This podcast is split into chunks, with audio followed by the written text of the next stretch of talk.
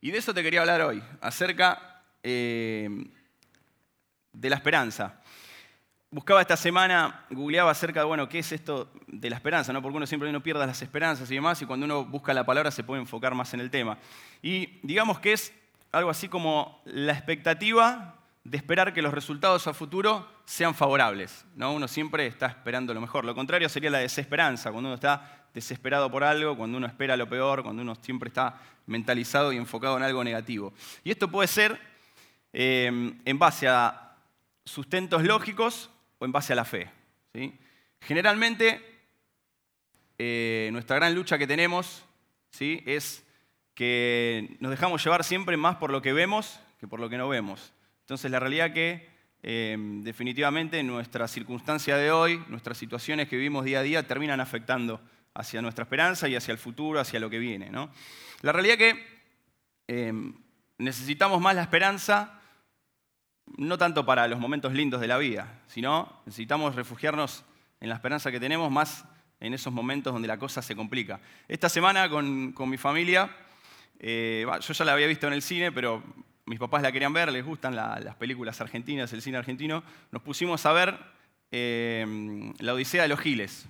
No sé si la vieron.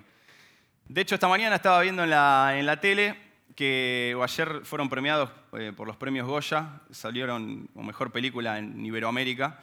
Eh, pero pensando un poquito en la película, no te la quiero spoilear si no la viste, pero la realidad que está basada en, el episodio de la crisis del, del 2001, del corralito y demás, ¿no? Eh, y está Ricardo Darín, que es uno de los actores principales, eh, donde de repente junto con otros amigos se juntan, quieren organizar una cooperativa para mejorar las cosas en el barrio, en, el pueblo, muy, humildes todos. Eh, y de alguna manera, un día antes de este famoso corralito, ¿qué deciden hacer? Poner la plata en el banco. Y el tipo los convence que es la mejor opción, que el martes mismo la plata está depositada en la cuenta y ya sale. Cuestión que qué pasa el otro día, prenden la tele, pum, todo el tema del corralito, que no podían sacar el dinero del banco, y que pim, y que pam. Como nosotros hoy, prendemos la tele y generalmente de 20 noticias que vemos en el día, decime si no tengo razón, 19 son negativas. Ahora estamos con el tema de este chico que, mataron brutalmente Gessel, eh, y seguramente le van a dedicar un tiempo más, unas semanas, y va a quedar en la nada, como lo que pareciera pasar con todos los casos en nuestro querido país. Esperemos que no. Eh, y así un montón de malas noticias que vamos recibiendo. A este tipo Darín, luego le pasan otras cosas más, y de repente un día para otro pareciera que todo está en tu contra, ¿sí? que el mundo se te viene abajo, que la vida no te sonríe, y ahí en esos momentos es donde más necesitamos refugiarnos en la esperanza que tenemos. Estaba leyendo en un, libro que una persona puede vivir, puede llegar a vivir 40 días sin comida. No sé si alguna vez lo intentaste, a mí creo que el mayor ayuno que habré hecho es de una semana. Javi, vos tuviste un tiempo, estuviste haciendo el ayuno de Daniel, ¿no? 21 días. En la Biblia creo que el registro que hay es el de Jesús, ¿no? cuando estuvo en el desierto, ayunó 40 días y 40 noches, dice eh, la escritura. Pero hay que estar 40 días sin comida. Pero dice que un hombre, una persona puede sobrevivir 40 días sin comida. Se cree también que el ser humano está preparado para soportar cuatro días sin agua. Quiero decirte que con el calor que hizo ayer y con el calor que hizo el viernes, no podemos estar sin esto. Increíble. Nosotros ayer íbamos a ir con los adolescentes a la plaza. Bueno, vamos a hacer una tarde de plaza de 16 a 20 horas. Yo no quería, tenemos un grupo con el equipo de líderes, no quería decir nada porque por ahí después dice, no, le faltó la fe, se tiró para atrás. Antes de que escriba algo, uno de los chicos, no voy a dar el nombre, pone, che, ¿les parece ir a la plaza con este calor? y empezamos a sacar todo. ¿Viste? Cuando uno se anima a poner la, la primera puntita, todo lo demás caemos. Sí, la verdad que sí, hagámoslo en la iglesia. Bueno, dale, yo hablo con tal, vamos a usar el club. Boom. Bueno, cuestión que cambio de planes, lo hicimos acá en el club, la pasamos re bien, tenemos el aire, Arriba no hay ventiladores, nada, pero bueno, los chicos pueden jugar y después bajan. Aparte tenemos, la verdad, la bendición de tener el dispenser con agua fría, caliente. Y la realidad que la placita está muy linda, pero el calor estaba agobiante. Casi que no se podía respirar ayer. Así que bueno, el ser humano puede llegar a soportar cuatro días sin agua, cuatro minutos sin aire, ¿sí? ¿Viste? Nunca jugaron a aguantar abajo el agua a ver quién, quién aguanta más la respiración. Bueno, dice que estamos preparados para aguantar como máximo cuatro minutos sin aire, salvo alguno que haya roto cualquier récord. Pero solo cuatro segundos, solo cuatro segundos podemos vivir, llegar a vivir sin esperanza. ¿sí? En la vida tenemos un montón de pérdidas. Perdemos seres queridos, quizá perdemos cosas materiales que, que tienen un significado importante para nosotros, un gran valor. Podemos perder muchas cosas, pero la realidad es que no nos podemos permitir experimentar la pérdida de la esperanza. Vos sabés que mm, muchos de los casos de depresión, cuando las personas caen en depresión, mayormente tienen que ver con esto, con la pérdida de esperanza. Cuando ya bajamos los brazos y mm, de alguna manera pensamos en el futuro con negativismo, ¿no? Y vemos el panorama eh, puramente y exclusivamente negativo en nuestras vidas. No creemos que nada nos puede sacar eh, de donde estamos. Un, un hombre que se llama John Garner, es un escritor inglés que habla mucho acerca del liderazgo. Él dijo algo así, la primera y última tarea de un líder es mantener viva la esperanza, la esperanza de que finalmente podemos encontrar nuestro camino hacia un mundo mejor. Googleando un poco acerca de este, este hombre para conocerlo un poco más, leí esta frase en un libro que, estoy aprovechando a leer en el verano, me salta una nota del Clarín. De ahora nomás, 15 o 20 de enero, John Garner, condenado a muerte, mató a dos de sus esposas, torturó a las otras tres.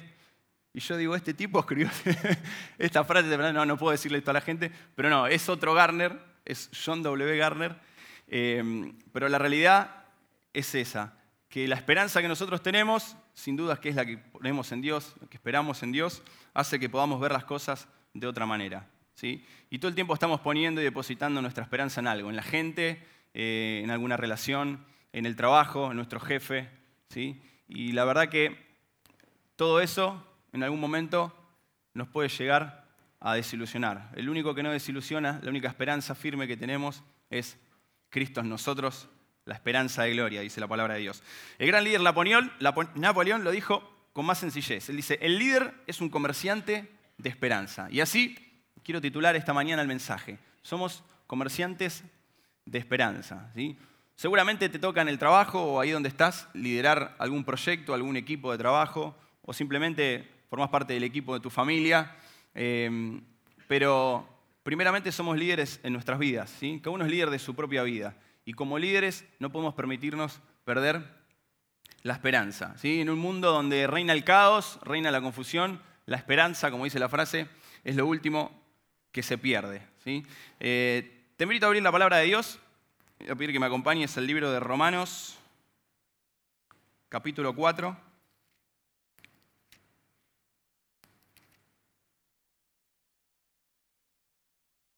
Epístola que escribe el apóstol Pablo. Y me encanta este texto porque Pablo de alguna manera se remite a la promesa que Dios le hace a Abraham, ¿no? Romanos capítulo 4, vamos a leer del versículo 18 al 25. ¿Lo tienen? ¿Me siguen? Bueno, vamos, dice, lo voy a leer en Reina Valera. Está bueno en NBI, pero me traje, esta es una de mis primeras Biblias que, tuve, ahora la tiene mi mamá, pero bueno, me la prestó para ver, porque si venía con la NBI y después me ponía a ver la Reina Valera, me iba, eh, me iba a distraer y los iba a confundir ustedes.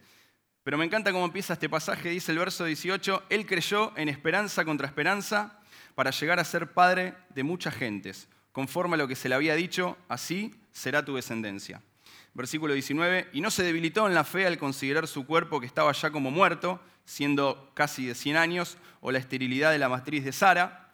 Tampoco dudó por incredulidad de la promesa de Dios, sino que se fortaleció en fe, dando gloria a Dios, plenamente convencido de que era también poderoso para hacer todo lo que había prometido, por lo cual también su fe le fue contada por justicia versículo 23, dice, y no solamente con respecto a él se escribió que le fue contada, sino también con respecto a nosotros, a quienes ha de ser contada.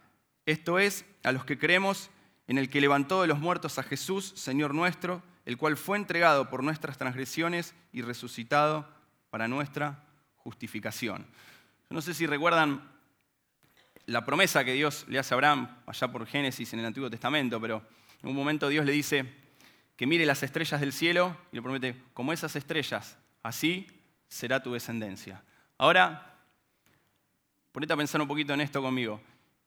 Abraham, si tenía que guiarse por las circunstancias del momento, por la situación presente, por cómo estaba hoy en su vida, en ese tiempo, tenía casi 100 años, Sara estaba estéril, y parecía una broma, ¿no? De parte de Dios, como un, chiste malo, ¿viste? Esos chistes que no caen bien.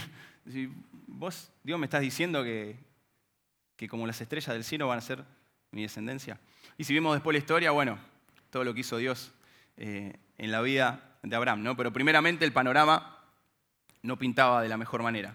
Y de eso te quiero hablar hoy un poquito. Quiero, a la luz de, de este texto bíblico, hablarte de tres cosas que nos pueden ayudar en la vida para que no perdamos las esperanzas. ¿sí?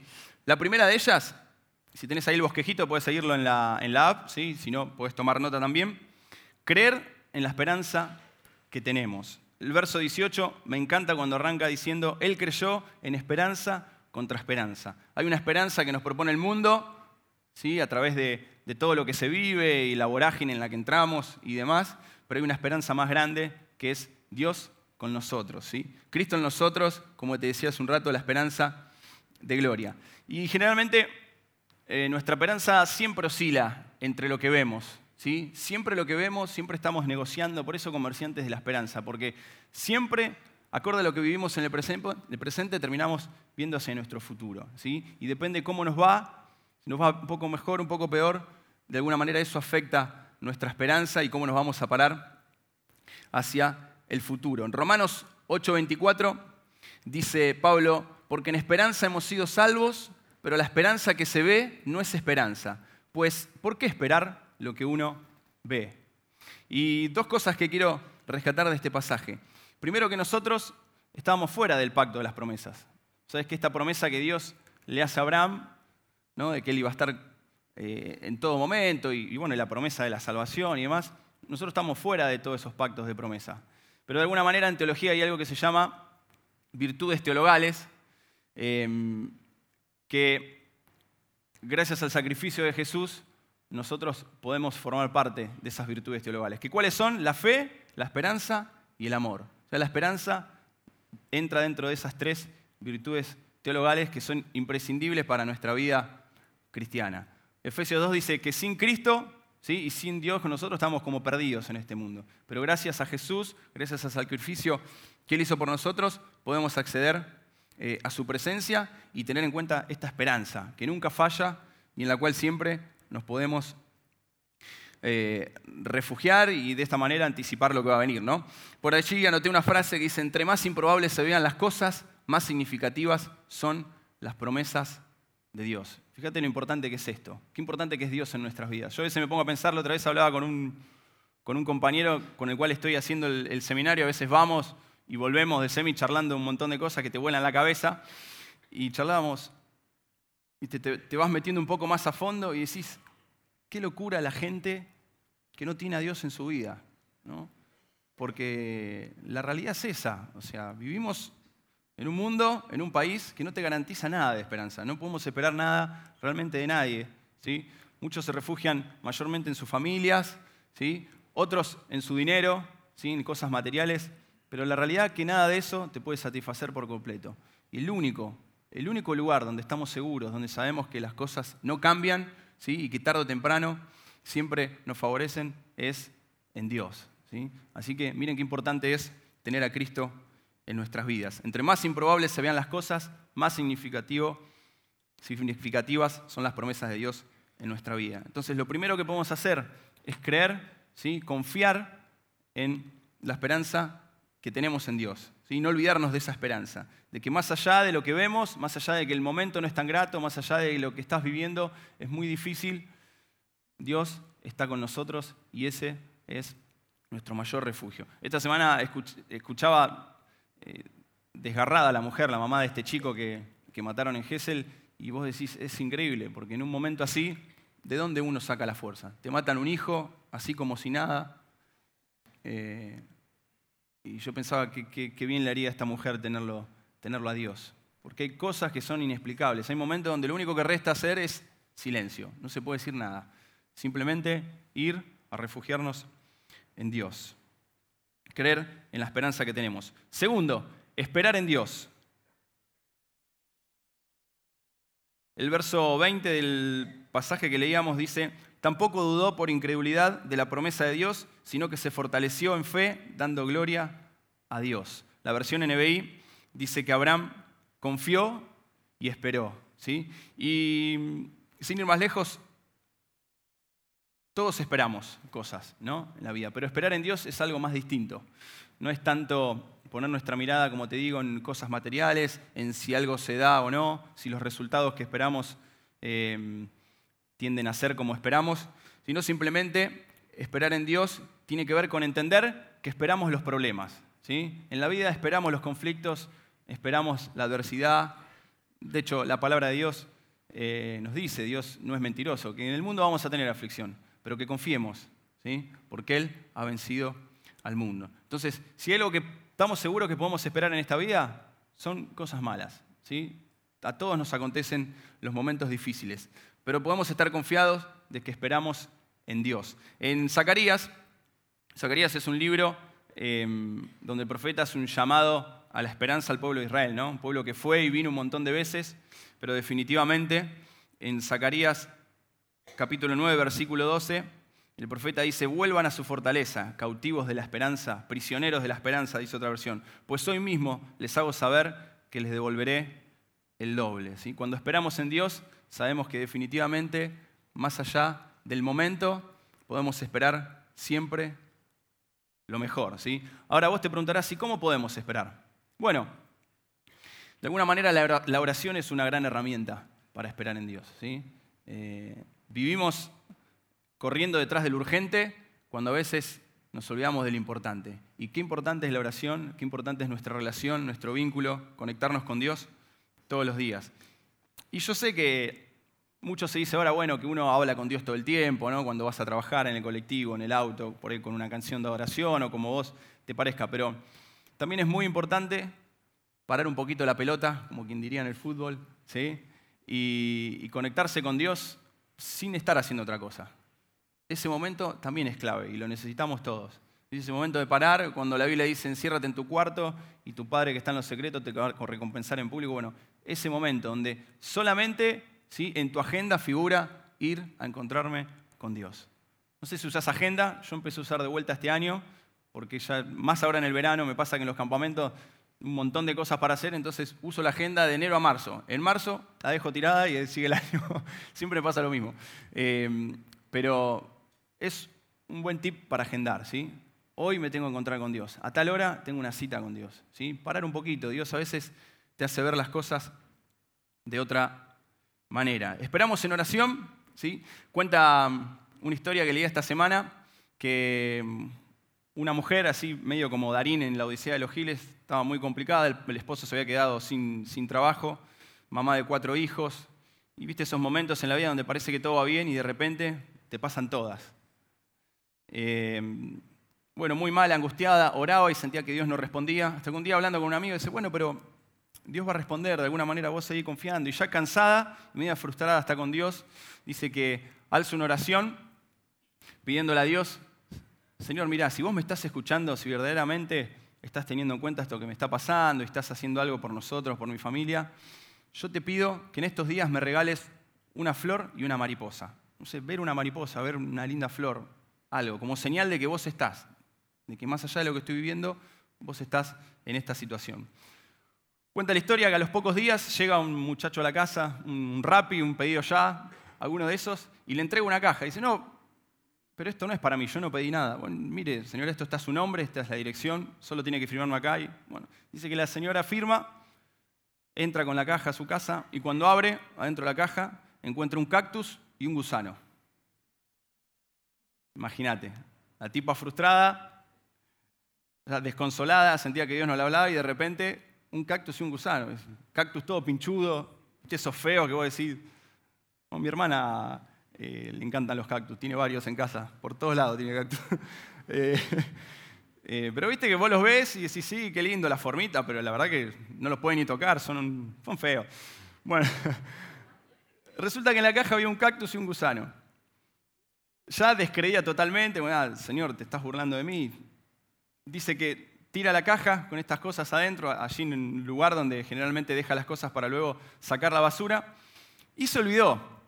Y resulta que a la semana eh, se acuerda de que estaba esa caja ahí y con un sentido burlón de ir a ver de vuelta, mira, yo te pedí algo y vos me respondiste con esto, dice que va a abrir de vuelta la caja y adentro de la caja se encuentra con que en el cactus había florecido una terrible... Vieron que los cactus generalmente lo tenés que agarrar en el momento eh, y creo que dura un día. Después del día la flor eh, muere, pero suelen salir eh, algunas flores y esas sí son terribles. O sea, vale la pena tener cactus para ver ese momento.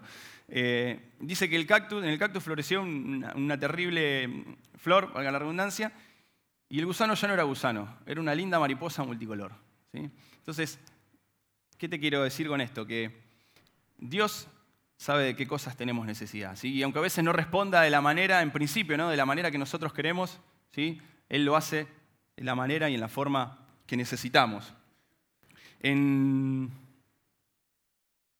Romanos 5, 3 al 5 dice, y no solo esto, sino que también nos gloriamos en las tribulaciones, sabiendo que la tribulación produce paciencia, y la paciencia, carácter, y el carácter, esperanza, y la esperanza no desilusiona. Me encanta esa parte, porque el amor de Dios ha sido derramado en nuestros corazones por medio del Espíritu Santo que nos fue dado. El único que no desilusiona, la única esperanza que no desilusiona es Dios. ¿sí? La gente te va a desilusionar, el gobierno te va a volver a desilusionar, ¿sí? porque ninguno es perfecto. Y también hay que ser sincero al argentino, ningún gobierno le viene bien, nada nos viene bien. Entonces, eh, tu jefe te va a desilusionar, tu trabajo, ¿sí? a veces hasta nuestra propia familia, los que más queremos, nos terminan dañando por el simple hecho en los cual nosotros depositamos, y a veces pasa eso también. Pero el único, el único lugar donde no vamos a encontrar desilusión es en Dios. ¿sí? Esperamos en oración y también podemos esperar en su palabra. Leía que un poco más de 113 veces se menciona la, la palabra esperanza en la Biblia, lo cual eso nos hace pensar de que la Biblia es un libro de esperanza. ¿Sí? Entonces, eh, recuerdas unos domingos, Leo nos leía un montón de promesas al finalizar el servicio, eh, un montón de promesas de Dios que están eh, en su palabra. Y bueno, por eso también las escrituras es un refugio para nosotros. Esperar en Dios tiene que ver con leer la palabra, con ir a sus promesas, recordar lo que Él nos prometió. Si Dios le dijo a Abraham, mirá las estrellas del cielo, como esas estrellas va a ser tu descendencia. Recordar esas promesas que Dios te dio a vos, marcarlas en la Biblia, o palabras de aliento que por ahí te dieron los hermanos también en algún momento. Eh, leer historias, mirar cómo Dios eh, trabajó a favor de la gente, ¿sí? así como lo hizo con Abraham, lo hizo con Daniel en el foso de los leones, lo hizo con los amigos de Daniel en Babilonia, lo hizo con Esther cuando fue de agrado a los ojos del rey. Y así podemos ver un montón de historias en la Biblia donde Dios fue fiel. Y a pesar de la circunstancia del momento, a pesar del episodio que estaban viviendo, había esperanza para el futuro. ¿sí? Refugiate en las promesas de Dios, buscalo en oración ¿sí? y lee su palabra, que de esa manera podemos esperar en Él. Entonces dijimos, creer en la esperanza que tenemos, esperar en Dios y por último, y acá me quiero detener un poquito más, esperar en Dios, dijimos, recordar el futuro. Parece un juego de palabras, pero mira, el versículo 21 dice, eh, eh, Pablo seguía hablando de Abraham, ¿no? que plenamente estaba convencido de que era también poderoso para hacer todo lo que había prometido. Más allá de la situación que estaba viviendo Abraham y Sara, cada vez Abraham se convencía más de que Dios era también poderoso para hacer todo lo que le había prometido.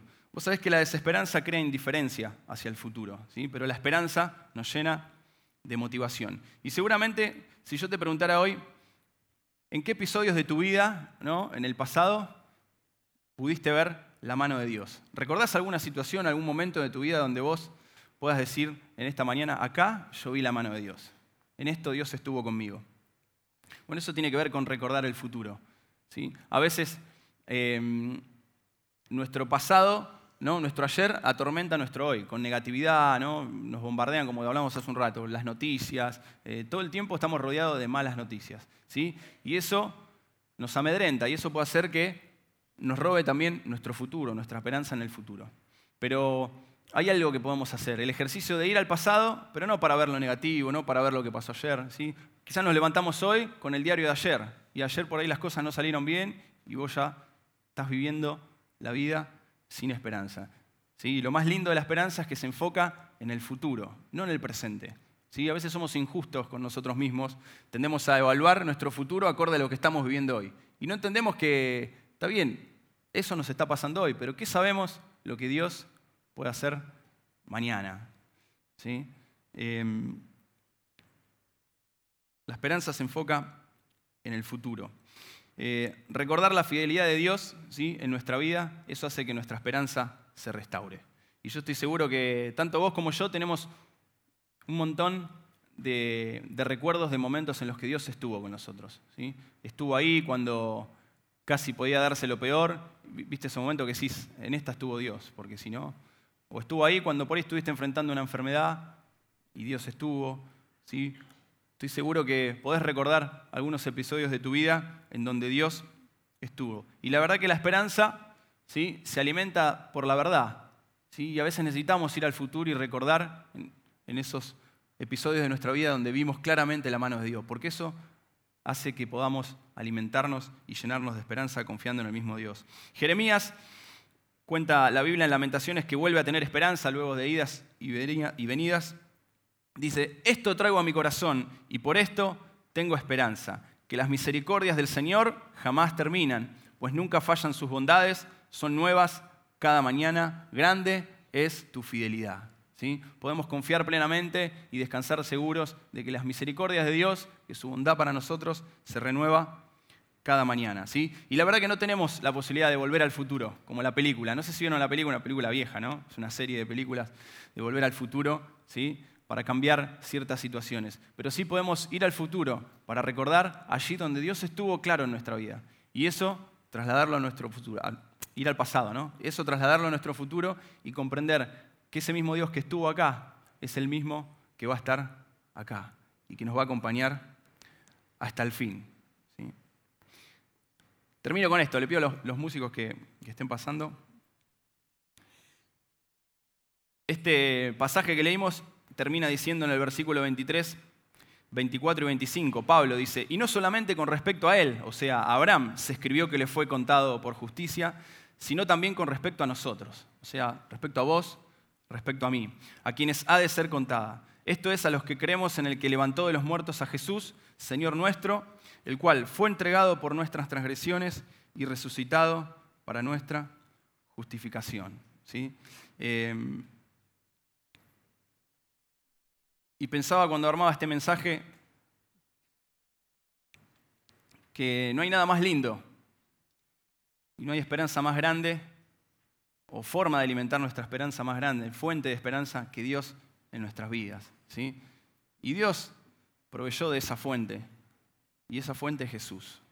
Entonces, ahí donde estás te pido que cierres tus ojos y que podamos hacer por un instante este ejercicio de de, ir al pasado ¿no? y tratar de recordar momentos en los cuales pudiste ver claro la mano de Dios.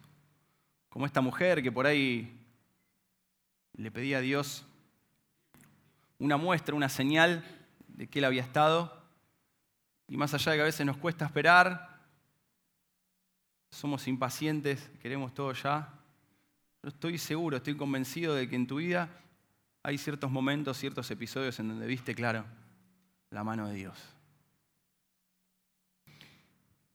Quiero decirte que ese mismo Dios que estuvo, ese mismo Dios que, que te libró, ese mismo Dios que te acompañó, ¿sí? porque a veces, como veíamos, Dios responde de maneras que quizás no comprendemos, es el mismo que va a estar hoy y es el mismo que va a estar mañana.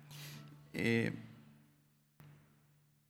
en Romanos 15:13 dice Dios, y esto quiero pedirle, y quiero que oremos nosotros esta mañana con este sentir, ¿no? Pablo dice, le pido a Dios, fuente de esperanza, que los llene completamente de alegría y paz, porque confían en Él.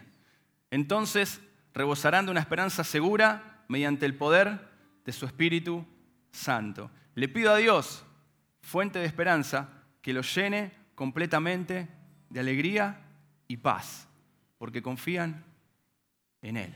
¿sí? Quiero decir esta mañana, confiemos, confiemos en Dios. Yo quiero pedir a Dios que esta mañana te llene de alegría y te llene de paz. No sé cómo viniste, no sé con qué, con qué cargas te levantaste hoy, qué pasó ayer que lo trajiste a hoy y te está invadiendo con negatividad, con quizá un futuro desesperanzado. Pero sí quiero decirte como Pablo, quiero orar en esta mañana, pedirle a Dios, fuente de esperanza, que nos llene de alegría y paz. Y a nosotros que nos toca, confiar en Él. Confiar en aquel que ya estuvo, que está y que lo va a seguir estando hasta el fin. Te dejo un ratito ahí para que ores y puedas recordar esos momentos en los que Dios estuvo. Mirá esto, somos comerciantes de la esperanza. ¿sí? Nosotros tenemos una esperanza para vender, una esperanza para llevar. ¿sí? Pero si primero no estamos convencidos nosotros de esa esperanza que tenemos, difícil sea que podamos invadir a nuestros compañeros de trabajo con esa esperanza, a nuestros amigos, en nuestro barrio, a los vecinos, en la escuela, en la universidad, ¿sí? allí donde Dios nos puso. Pero gracias a Dios, fuente de esa esperanza, que es Cristo, en nosotros la esperanza de gloria, podemos ver hoy las cosas de otra manera. Mira, la esperanza busca la elección en la derrota en lugar de simplemente dejarte sintiéndote derrotado. La esperanza descubre lo que puede hacerse en lugar de lo que no puede hacerse. La esperanza considera los problemas, sean grandes o pequeños, como oportunidades. La esperanza enciende una luz en vez de maldecir la oscuridad. La esperanza abre puertas cuando la desesperanza la cierra. La esperanza obtiene su fuerza de lo que puede llegar a ser en lugar de hacerlo de lo que fue. La esperanza no atesora ninguna ilusión, tampoco se rinde al cinismo. Con esperanza, el fracaso es un escalón. Sin esperanza, el fracaso es una lápida.